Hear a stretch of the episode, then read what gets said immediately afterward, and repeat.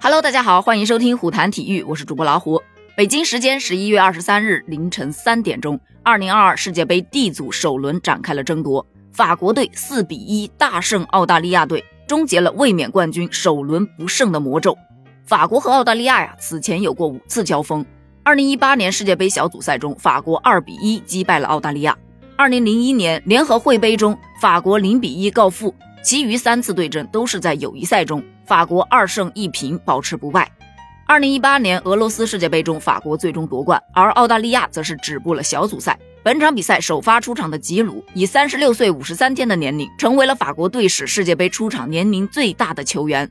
先来看一下这场比赛吧。澳大利亚在第九分钟就取得了领先，压力给到了法国这边。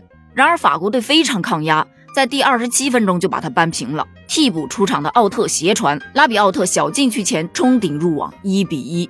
法国在第三十二分钟又实现了反超，吉鲁在十码处推射入网，二比一。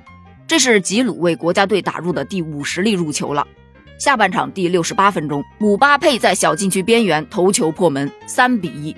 这是姆巴佩个人在世界杯上的第五个进球。